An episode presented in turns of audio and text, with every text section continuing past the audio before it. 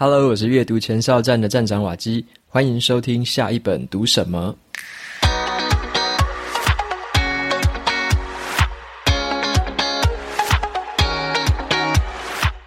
今天我要跟大家分享的这本书，它的书名叫做《斜杠青年实践版》。那么我会介绍一下什么是斜杠青年，那成为这个斜杠青年要有什么样的心态，然后呢，你要怎么样去实践？那我自己对这本书下的一个标题是这样子：为什么要先找到快乐，再追求成功？好，那这是一个很重要的心态。那这也是我们现在很容易感到焦虑的一个世代，我觉得是一个很必备的一个成长指南。那里面的内容比较偏向于自我成长，所以呢，今天我就跟大家分享一些我的读后心得，还有我抓取下来的四个重点收获。那么今天的节目啊，是由生鲜时书赞助播出。你一个礼拜的行程有哪些事情呢？周一下班以后，可能要去洗衣店拿衣服；周三又要接小孩子去上才艺班；周五又要跟同事聚餐。那下个礼拜呢，就变成礼拜一又要跟朋友聚餐，然后周三带小孩子去补习班；周五家人聚餐的时间要改到礼拜六。超级复杂的这些行程，你都可以一个一个记住吗？还是你就把它贴在电冰箱上，或者说贴在荧幕旁边，偶尔提醒一下自己而已？我们的一周可不是像猴子一样哦，只有星期一要穿新衣啊。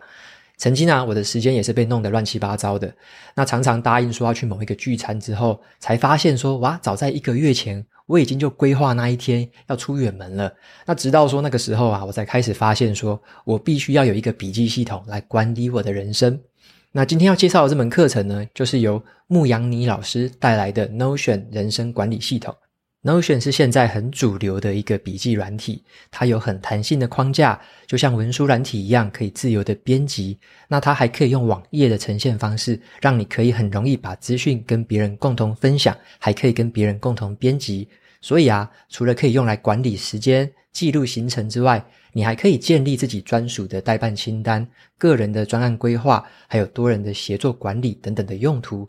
我个人呢是天天都在使用 Notion，应用的范围包含了旅游的行程规划、找房子的一些看屋心得，或者说整理我所有的会议记录、追踪全部的待办事项等等，功能是非常的强大。牧羊尼老师他最近也推出一本新书，叫做《Notion 人生管理术》，是中文界唯一获得 Notion 官方推荐的书籍。早鸟募资期间，只要输入优惠码 Notion Waki，再额外折抵两百元。如果你对于这堂课程有兴趣，欢迎前往节目的资讯栏参考看看喽。接下来呢，就回到今天的这本书《斜杠青年实践版》。那先问大家一个问题啊，你对于成功的定义是什么呢？你会满意你现在的人生吗？你觉得你自己现在的工作是值得投注一辈子的一个理想的事业吗？那最近这几年来啊，斜杠青年这个名词就非常的广为流传，越来越多人啊，就对于这种传统的单一职业路线，就提出了很多的挑战跟讨论。那斜杠青年这个名词，就在很多这个社群之间开始传开来。那我之前也是在一年多前接触到这个名词，那我那时候就看到了一个观点，觉得诶，这个名词真的很有趣。我觉得那个观点是这样的，他怎么描述斜杠青年呢？他说啊，如果你把自己当成是一个劳力商品的话，这个企业就是用薪水来购买你的劳力。但是啊，如果你是用企业的思维来把自己本身打造成一个产品的话，那你可以产生出来的就是更多的附加价值。然而，这个市场会给予你的报酬，通常就会远高于这个企业。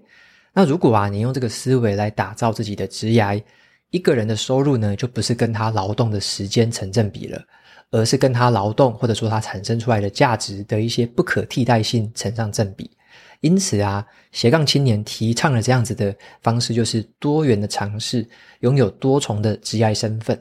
那让我感到一个很有兴趣的这个点，就是究竟这个斜杠青年，它是一个一时之间的噱头，还是说它是一个值得我们追寻的一种人生方向呢？好，那我先来介绍一下这本书的作者哦。斜杠青年实践版的这个作者叫做 Susan，他的前一本书就叫做斜杠青年，所以可能有一些朋友有读过他的前一本，但是我自己接触的话，我是直接读他的这一本斜杠青年实践版。那么他曾经写过一篇文章啊，然后在这个中国那边，然后广为流传，各大媒体就转载，所以这个斜杠青年这篇文章让他就开始快速的火红起来。渐渐的，我们台湾这边呢，也越来越多人就知道这四个字了。那他在这本书里面谈的就是说，怎么样去成为斜杠青年，有哪一些实践的方法。那我自己整理这本书的重点的时候，我发现最重要的是要成为一个内控者，内是内部的内。然后控是控制的控，就是我们要有一个内控的一个能力。那什么叫做内控者呢？就是说你知道哪一些是分心的这些东西，你要把它去除掉。然后呢，你要关注长期的目标，而且很专注，可以投入的这样的一个实践者。那他认为啊，任何有价值的事情，都是需要投入大量的时间精力的，才不会被别人快速的取代。那这就是斜杠青年他有可能去脱颖而出的地方。那他在这本书里面分享的各种心路历程啊，就显现了一件事情：他很擅长就是全心全意投入一件事情，做出一定的成果，然后再透过这个成果刺激自己的思考，再接着迈向下一段旅程。也就是说啊，他虽然说朝着多元的兴趣在发展，可是他并不是一直在分心，而是他很有计划的、有目标的去执行、去实践、去尝试多元的兴趣。在这本书里面，他就汇整了他过去好几年来的这个经验，还有一些方法。那这本书的写作，我觉得还蛮有逻辑，而且很有脉络，我觉得读起来是非常的流畅。作者他会先在每一个章节先点出一个问题，然后再引用其他一些理论或者是故事，最后呢回答这个问题，试着得出一个结论，还给予我们建议。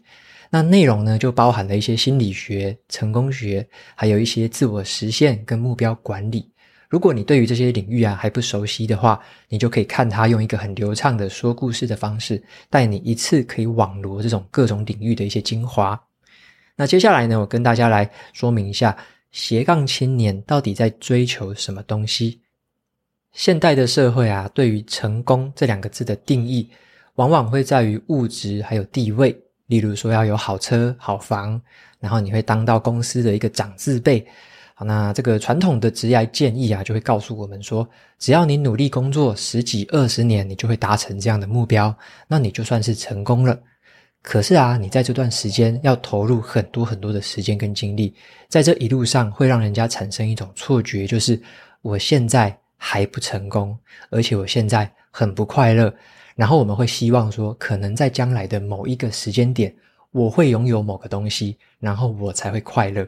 所以我们就以为说，只要再咬紧牙根再撑下去，总会撑到所谓的成功吧。然后呢，我们才会感到快乐。可是真的是这样子吗？作者他就在挑战这一种单向道的这种规划方式，好，这种规划方式就是比较这个单一路线的，然后比较一个预设路线的方式。那在他前一本书里面就认为说啊，斜杠青年呢，应该要追求的是生命的质量，而不是生存的质量。好，生命跟生存是不一样的。生命是要丰富的嘛，要有活力的。但是生存就仅仅是吃饱饭，然后呢可以活下去这样。所以他把这个生命跟生存做出了一个对照。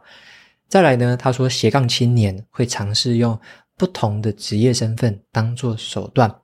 所以在斜杠青年的整个人生还有职涯的这个光谱里面，他们会找出自己最发光发热的那一个组合，展现出自己的生命质量。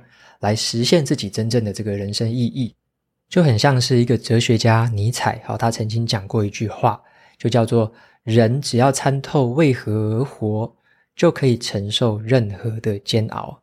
当我们先定义了自己的人生意义，我们才有可能就活在每一个当下，将所有的痛苦啊、困顿啊、不舒服啊，当成是一个必经之路，那你就会对于即将迎来的这个挑战才会甘之如饴。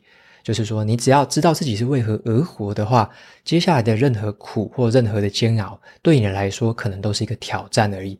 然后呢，你能够体验说你正在实现人生意义的这个快乐，而不是一直想着那一个在很远的未来的那一个成功，然后你就觉得那个成功怎么迟迟不肯到来，一直在等，一直在等。那这样子反而会过得比较痛苦。所以啊，作者他认为说，人生的意义它的核心呢，是在于说。为我们的精神世界提供一种秩序，有了这个秩序之后，我们就可以实现内心的和谐，就没有必要把精神能量浪费在犹豫、浪费在怀疑、后悔、担忧还有恐惧上面，反而是呢，可以把我们的精力可以聚焦，还有投入在有一些帮助的地方。那在这本书里面，他就用这样子一个思考方式，写成一个又一个可以实践的一个行动指南跟建议。那首先，我先跟大家分享第一个重点，总共有四个。第一个重点就是在追求成功之前，先成为内控者。那我认为这本书的副标其实就很精准的说了作者他要传达的意思啦。这本书的副标题就是“成为内控者，建立幸福人生的正向回圈”。也就是说啊，当你成为了一个内控者，你就会更容易朝向成功的一个正向循环去迈进。那么作者他引用了一个很知名的心理学理论，叫做自我决定论，里面有三个元素，一个是自主，第二个是能力，第三个是关系。只有当这三个元素都同时被满足的时候啊，我们的内心才会有一个很充实的幸福感，还有一个自我满足感。那这三个东西，白话文跟大家解释一下，自主。就是说自己感兴趣的东西，做这件事情的时候，这个动力完全是来自于自己，是出自于我们自己的内在驱动力，而不是外部给我们的压力。这个就是自主。再来第二个的话是能力，能力是可以带来实质的成就的，就是在你自己有兴趣啊、认为重要的事情上面，能够体现出你自己的能力，获得一些实质的成果。最后一个第三个叫做关系。就是我们跟别人还有获得的一些社会认同，我们跟别人之间的关系。那在关系这个层面里面，我们所做的事情，这些成果会对别人有帮助、有价值，而且呢，它还能够进一步的转换成为一些经济的收益。那所谓的内控者，就是知道说怎么样找到这三个元素之间的一个交汇点。那内控者呢，他们也知道怎么去分辨事情，有一些事情是我们可以控制的。有些事情是我们无法控制的，所以内控者他会去分辨哪些是无法控制的事情，然后就不担心，不要担忧那些事。但哪一些是可以控制的，我们就要投入我们的精力，然后呢，用以上三个元素的这个交叉的一个关系来做我们可以控制的这些事情。那么作者他也在书本里面就分享了一些说如何克服那一些我们没办法控制的，例如说你可能会感到恐惧。感到怀疑，还有担忧，要怎么样克服？那他也提供了一些方法，告诉我们说怎么样控制自己可以控制的东西，像是说回归本质啊，重新去塑造我们自己的内心信念，打造一些习惯，然后呢，控制我们的精力。好，那再来的话，跟大家分享第二个重点，就是要追求更少，而不是追求更多。好，要追求更少，而不是追求更多。作者他就分享了一个很有趣的故事。以前呢、教皇哈、哦、曾经问过米开朗基罗，问他说他成为天才雕刻家的秘诀是什么？还有他到底是如何雕刻出大卫像的？好，大卫像是一个艺术价值非常高的一个雕像。那米开朗基罗的回答就非常的简单，他说：“我只是把那一些不属于大卫的地方，把它剔除掉而已。” OK，就是说，本来一块大石头嘛，他只是把那些东西去掉，只留下大卫像这个本身。那这个故事给我们的启发，其实就是说，像我们现在可能有身边很多很多的事情嘛，我们想要做的事情有非常的多，我们想要这个达成的兴趣、达成的成就有好多好多。可是啊，我们要了解我们内心的声音，到底告诉我们哪些事情是重要的？我们要把那一些不重要、不属于我们真正、真正很爱、真正很喜欢、很有热情的那些东西，我们就把它剔除掉、淘汰掉、放弃掉，然后呢，专注在真正值得去做的事情上面。那我自己也是回顾了一些我的经验啊，像是我以前也是很喜欢用社群媒体啊，然后很喜欢逛网站。那后来我为了就是要经营好部落格，然后经营好社群媒体。我反而要把很多很多我使用社群媒体的时间降到最低，等于说要去除一大堆的杂物，一大堆原本这个就不应该做的事情，我就把它全部都去除掉，做很大的精简。然后像我自己在打造部落格的时候也是一样，我原本架了好多好多的功能哦，就可能是五六十个吧。可是后来慢慢的就继续的在调整，本来是越加越多，然后后来就觉得，诶，这样不太对啊。部落格不就是要有一个很简单、很好浏览，然后很快速的一个界面吗？所以最后我也一直删减，一直删减，把一大堆不必要的外挂全部都砍掉。所以我觉得，诶，真正把它做出一个我很满意的东西的时候，其实是我舍去了很多东西，我把好多的东西移除掉之后，才会留下我觉得真正有意思的东西。那作者他有一句话，我觉得他讲的非常的好。这句话就是：自我探索的最终目的，不是为了拥有随心所欲的自由，而是为了能够自我约束。好，再讲一次哦，就是自我探索的最终目的，不是为了拥有随心所欲的自由，而是为了能够自我约束。我们不是追求更多，而是为了更少。所以有时候对我们自己有一些约束，有一些自律的行为，有一些自制力的时候，这个时候才是发现说，诶，哪些事情是真正重要的。这个时候的自我探索才是最有趣的。那有时候反而太自由了，就太随心所欲了，什么都想做，什么都想试。这个时候反而会发散掉。所以这句话告诉我们的这个意思。那所以有一句话就是叫做“只有自律才会带来自由”。所以这句话也是我的一个座右铭之一，就是真正的幸福呢，往往是来自于更少，然后呢有约束的。在这个时候，我们把专注力放在比较少的事情上面，反而会感觉到更幸福。好，那接下来的话，跟大家分享第三个重点，就是要先追求成品，再追求成果。好，先追求成品，再追求成果，什么意思呢？作者他建议说，我们呢、要从创作一个作品的角度来思考，要把自己所做的事情给作品化。好，要把你做的事情给作品化，变成说啊，可以对外人展示的，可以跟外人分享的。当我们呢、为了一件事情啊，我们设定了某一个程度的作品化的形式之后，我们在做这件事情的时候，就会变得更有意义，动力也会更强，我们会变得更加的认真跟投入，从这个当中也会获得更多的成长跟乐趣。那我自己以前小时候是读美术班嘛，然后就很喜欢画画，跟作者很像，他也很喜欢画画。那我发现我真正爱的事情哦，我真正喜欢的是创作。就很喜欢画一些新的东西，老师叫我画什么，我就不喜欢，我就喜欢画一些不一样的这样子。所以我很享受的就是把我脑袋中这种天马行空的想法，把它画下来。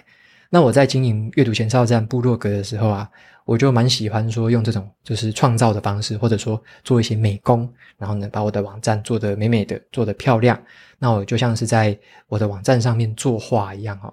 那么也不知不觉的啦，就是会变成说，诶慢慢回到我自己以前最喜欢的，然后也觉得诶自己很有天赋的，就是成为一个创作者，然后呢可以随心所欲的来把自己想要的东西打造出来。所以我就蛮认同作者他所说的，就是作品并不是用来证明自己，而是用来促进自己的学习还有自我进化的。所以我们在创作这些作品的过程当中啊，其实它就是我们成长的一个环节。只有当我们真正开始去创作了，开始去写东西了，开始去尝试了，开始去拍影片了，好，那更多更多的想法才会蜂拥而至。每一个成品，它持续的累积，经过不断的改善跟调整，那渐渐的，它会带来成果。所以要先有成品，后面才会有成果。因此啊，我们要把自己的思考方式转换一下。变成说，我们是用一个作品的思维，就是你在做的是很多很多的作品，然后呢，这个作品边做你边学习边成长，你在做这些作品的时候也感觉到十足的乐趣。那在这个过程中，陪伴你的就会是很多很多的乐趣，还有一些克服困难的一些乐趣，那才不会是有些人他可能会追求成果啦。就是他做很多事情都想说，我做这个事情有没有成果？下一个事情有没有成果？每个事情都直接去看成果的时候，那往往会感觉到很灰心，或者说很挫折，因为成果是起起落落的，不会每一次做都很好。所以就是像我自己发文章也是一样，并不是每一篇哦都是很多人按赞啊，很多人回馈这样子。有一些文章是超级冷清的，然后发出去之后，我都有点怀疑人生，想说，诶，我写这个这么用心，可是没有什么人回馈。但是呢，有些文章好像诶，只是简简单单的写一写，但是却拥有很多很多的回馈，所以这个就是有点不成比例啦。但是如果我关注的是这件事情的话，我就会影响到每一次我在创作的时候，都会觉得这次到底成果会怎么样，我就会有点太执着于那个成果，那这个时候反而会影响到我实际的创作。所以这时候啊，这个思考的方式就要转换过来，就是以做出成品为主。好，以这个写作的话，就是写出文章为主；那录 Podcast 就是录出这个音档为主。好，所以就是以这个作品思维来取代所谓的成果的思维。那么最后一个跟大家分享的重点是：先追求广度，再追求深度；先追求广度，再追求深度。作者他有提到啊。斜杠青年呢，有一个很常见的盲点，就是很多人都会很急着说，现在就要把自己一生的热爱就把它定义下来，然后呢，就到处乱拼乱凑，想要从别人的身上凑出一个影子，然后说这个就是我一生的热爱，然后就把这个东西拼凑到自己的身上。这个现象就有点像是说，原本我们要先追求广度嘛，我们透过广度来找到自己的这个热爱的东西，来找到什么是自己有兴趣的。这样的现象就变成说，在追求广度的时候，都在赶时间，都想要快一点、快一点、快一点。那这个时候，如果都在赶时间的话，如果你真正找到了你下一步要追求深度的时候，那你的耐心会在哪里呢？对不对？你要追求广度的时候都没有时间了，你都想要可能赶着很急了。那你如果要追求深度的话，才真正需要投入更多的时间跟精力。这个时候，诶，这个顺序就有点怪怪的，对不对？所以呢，我们在哪一个阶段，其实都要有一点点的耐心。就像作者他有说一句话，这个也是一个很好的重点。他说，任何一件事情啊，如果是可以速成的，他认为这种可以速成的事情都不值得投入。因为啊，如果你可以速成的话，那别人也可以速成啊，那这件事情就不会成为你的优势。OK，任何一件速成的事情都是不值得投入的，因为你可以速成，别人也可以速成，所以这个不会是你的优势。在追求这种跨领域的广度的时候啊，我觉得啦，要真正的卷起袖子，然后我们弄脏自己的双手，真的花时间去执行、去实践、去试试看，到底是不是你要的，你的感觉到底是什么？你对于这个东西原本有兴趣，但是你做了之后呢，真的有兴趣吗？好，那真正要去做。才会让你有真正的收获。耐心呢，其实是这个时代越来越少见的特质啦。那真正从这个广度再进到深度的这些人，他们其实是透过了很长期的一个探索，还有实践之后的一个综合成果。那作者他就评论到啊，那一些你看起来哦，找到人生方向的人，拥有他自己热爱事业的人，并不是一开始他们就知道自己要做什么。他们都是在有了足够的经验和能力的累积之后，再加上了合适的机遇，才找得到自己真正的热爱事业。所以呢，有时候人家会觉得说，这个“斜杠青年”这四个字，好像就是三分钟热度嘛，一下做这个，一下做那个，到处斜杠。可是真正的斜杠青年，哈，真正可以做成功、做出价值的斜杠青年，他们其实是最需要耐心的一个族群。所以是跟我们的一个传统的印象是相反的。你看到那些很成功的斜杠青年，他其实是用很多很多的耐心，有很多很多他们吃苦耐劳的一个过程的。好，所以并不是表面上看到的，好像诶，很多斜杠都成功了，那就好像是三分钟热度一样。好，刚好是相反。所以呢，这边这个第四个重点就是先追求广度，好，再追求深度。那最后的话，来跟大家做个总结好了哈，避免大家忘记。今天有分享四个重点，好，第一个重点就是追求成功之前，要先成为内控者。好，我们要知道什么是可以控制的，什么是自己不能控制的。再来第二个重点是要追求更少，而不是追求更多。好，这个是指说，如果你要做一件事情，你要把那件事情做好的话，你要尽量的去芜存菁啊，把不必要的东西把它删掉，然后呢，留下重要的事情，专心的投入。那第三个重点是。先追求成品，再追求成果。好，那这个就是你要先一直做出作品，一直做创作的话，你要一直做，一直做。然后呢，先有这个成品的数量，那这个成果才会慢慢的水到渠成。最后第四个重点就是先追求广度，再追求深度。好，先追求广度，再追求深度。你要先有广泛的涉猎，对于不同兴趣的这个确认。那确认之后，你才会慢慢的收敛，收敛起来的东西是你真正想要投入心力的。这个时候呢，再来更深度的去执行它。所以以上就是四个跟大家分享的这几个重点。那最后啊，就做一个总结，在这本斜杠青年实践版的书里面呢、我觉得有很多观念，我之前已经在其他地方有读过了。可是我觉得从作者的角度再回顾一次的话，也是蛮有意思的。尤其他就是提到这个先找到快乐，再追求成功的这个说法，我觉得非常的棒。他有一篇文章就专门在讲这个概念，我也跟大家分享其中一个段落。他说呢，只有先摆脱了恐惧，才会有精力去思考什么事情让自己快乐。只有先解决了情绪问题，才有所谓的高效能。只有先学会坦然面对失败，才有可能获得成功。只有先接受一个不完美的自己，才有可能成为一个更好的自己。那他接着最后一句话说，在追求成功之前，不如先去寻找快乐，先学会如何接纳，还有爱一个在此时此刻不完美的自己，学会怎么样积极的面对失败，如何在平凡的生活当中自得其乐。所以呢，斜杠青年的这个概念就是鼓励我们在心态上面要选择快乐，尝试多样性。主动的去定义自己，斜杠青年，他不只是说你的头衔有多少个，他是一个很值得去实践的一个人生观。那最后呢，再分享书里面的一句话，然后做一个总结了。好，这句话就是：真正可怕的并不是死亡，而是当死亡来临的时候，我们才发现，竟然从来没有用我们自己想要的方式来生活过。那么斜杠青年这样的一个生活态度，跟他愿意尝试、愿意多元化挑战的这样的一个生活观，我认为可以很大程度的避免刚刚提到的这种遗憾。好，那就分享这一本斜杠青年实践版给有兴趣的听众朋友们可以参考看看喽。那么在节目的最后呢，来念一些听众的留言，这次好像蛮多个的，总共有五个。我先来念 first story 上面的一百八十七集的节目底下有两个留言。第一位听众叫做 Ann，他说：“因为很喜欢你的导读，所以常常反复听。也因为反复听，所以有些书的推荐常常让我感到很困惑。例如说，知识变现跟这位作者的观点，你都很喜欢吗？或者是商业化就等于普及化吗？”OK，那谢谢 N 的留言。不过呢，问题其实我看不是很懂，因为同时提到了知识变现。跟统合心智这本书的观点，那两个部分我不太确定是要问什么样的内容，就是不知道说它的连结性是什么。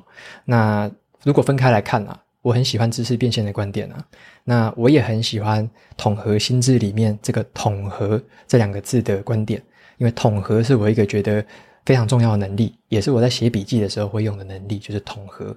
所以知识变现跟统合，我认为都是很好的观点。那再来第二个问题是，商业化就等于普及化吗？那我的回答是这样子，就是商业化不完全等于普及化。意思是说，如果你要普及的话哦，那商业化是其中一种手段，那也是一个很棒的手段。好，透过商业去普及是一个非常好的一个手段。但是你如果要普及，你还有其他的手段可以选啊。所以呢，这两个字它不是完全相等的，好，它有一点关系，但它不是完全相等的。但是这个提问的方式，我觉得有一点点笼统，所以我不确定我回答的是不是真正是你感到疑惑的地方。好，我先试着这样回答。如果说还是不懂的话，那还是可以留言，然后再讲的具体一点，我可能会比较好做回答。好，那再来的话是第二个听众，叫做 Python。好，那 Python 的留言是。从追踪教授发现了 Podcast，从听玛丽找到了瓦基，如此的幸运发现这个频道，一本书就有一个世界。感谢瓦基在这里为大家开启了一扇又一扇的窗，让我们可以一探书中的世界。感谢瓦基用自己的经验化为大家的台阶，让我们观看窗外的时候有足够的高呃高度，有更好的视野。那这是一个值得推荐的频道，播音的品质好。声线也十分的有亲和力，内容更是绝佳，还能够清楚感受到瓦基对此的热忱，赞。OK，谢谢 Python 的留言，然后也透过了不同的方式，然后发现到这个频道，然后进一步的支持收听。好，那也非常感谢你，然后也很开心可以在线上相遇，然后呢，能够分享这样的内容给大家。那再来的话，来分享一下的是这个 Apple Podcast 上面的评论。好，那首先的话来分享是两位国外的听众，一位是在马来西亚的听众，他留言的这个名字是 Sogo Wong，他说：“我来自马来西亚，那今年才知道这个非常不错的阅读 Podcast，喜欢里面分享的阅读内容。”其中啊，还因为听了之后去买了几本书呢，继续加油。OK，那谢谢马来西亚的 Sogo One 的这个支持。再来的话，有一位听众来自香港，好，他的名字是 QQ Lam 四二三，他留言的内容是非常推荐的说书人节目。那自从几个月前偶然的惊喜遇上了瓦基的文字部落格之后，就爱不释手，那也开始听了 Podcast。为了听这个瓦基的声音导航，就利用乘车、洗澡的时候听瓦基推荐的每一本书，非常的舒服，而且啊也扩展了我的视野，对于阅读也重燃了热情，对阅读也因为你的无私分享，慢慢的掌握了心得。谢谢瓦基打开了我的人生下半场的一扇门，一起加油，朝着梦想前进。祝福你，你的忠实粉丝，呃，Lady Q。好，那非常谢谢 Lady Q 的这个留言，然后也很开心在香港这边留言，然后我后台都看得到。好，非常谢谢你的这个支持，还有跟这个推荐。那再来的话是两位台湾的听众，第一位听众是 B Y L M Z Y 五八，好，他留言的内容是三星评论，他留的是 Fire 的那一本书，讲的感觉很空洞。OK，非常谢谢这位听众的留言。那我觉得是这样子啦。其实每一本书的内容跟我讲解的方式，它会适合不同程度的读者。因为像有些读者是这个比较入门，那他会需要比较像是心态跟一些心法上的先建立。然后呢，比较像技巧或者是工具型的那个方法讲的方法又会不一样。那有一些可能更深入的那种，我就比较不会在 Podcast 上面分享，我可能会写成文章，让大家比较好理解。所以呢，我觉得是不同的内容呈现方式跟不同的内容形态，会有不同的读者受到帮助。所以呢，也很谢谢这位听众的留言，然后也告诉了我们他的程度哦，可能是比较高的。好，那也非常谢谢你。再来呢，分享最后一位听众的留言，他的名字叫做 Winlet 零三一一，他说：“如何让自己没有疙瘩？”我原本是留在 IG 好。但我后来发现，在这边留言会比较常回复这边的讯息，所以想请教瓦基，有什么书可以增加内心深度的？有时候啊，被骂了，或者是吵架，纵使知道是小事情，应该放过自己，但是内心的不愉快却很真实。有没有什么书可以让自己能够宽心？麻烦瓦基推荐。好，那我之前分享过，我记得有两本书蛮推荐给大家的。第一本是转念的力量，好，转念的力量特别可以处理刚刚提问所说的这些事情。转念的力量是在一百五十五集。那再来的话，第二本书叫做当下的释放，是在一百八十五集。那这两本书，我觉得都是特别针对我们内心的一些状况。来帮我们做一些调和啊，然后让我们去了解或者说接受怎么样面对这个内心所遇到的一些情绪。所以我觉得这两本书算是很实用的，然后也都分享过，我也做出了两本书不同的一个这个比较，然后也讲了一下他们的差异。所以呢，如果有兴趣的话，可以参考一下，可能会其中一本对你会有帮助的。OK，今天的节目到这边就进到尾声喽。如果你喜欢今天的内容，欢迎订阅下一本读什么。然后在 Apple Podcast 上面留下五星评论，推荐给其他的听众。你也可以用行动来支持我，一次性的或每个月赞助九十九元，帮助这个频道持续运作。如果你对于频道有任何的想法或想问我的问题，都欢迎在节目资讯栏里面的这个传送门连接找到留言给我的方式。我每周啊也会在阅读前哨站上面分享阅读心得。喜欢看文字版本的朋友，可以去订阅我的免费电子报。好的，下一本读什么？我们下次见喽，拜拜。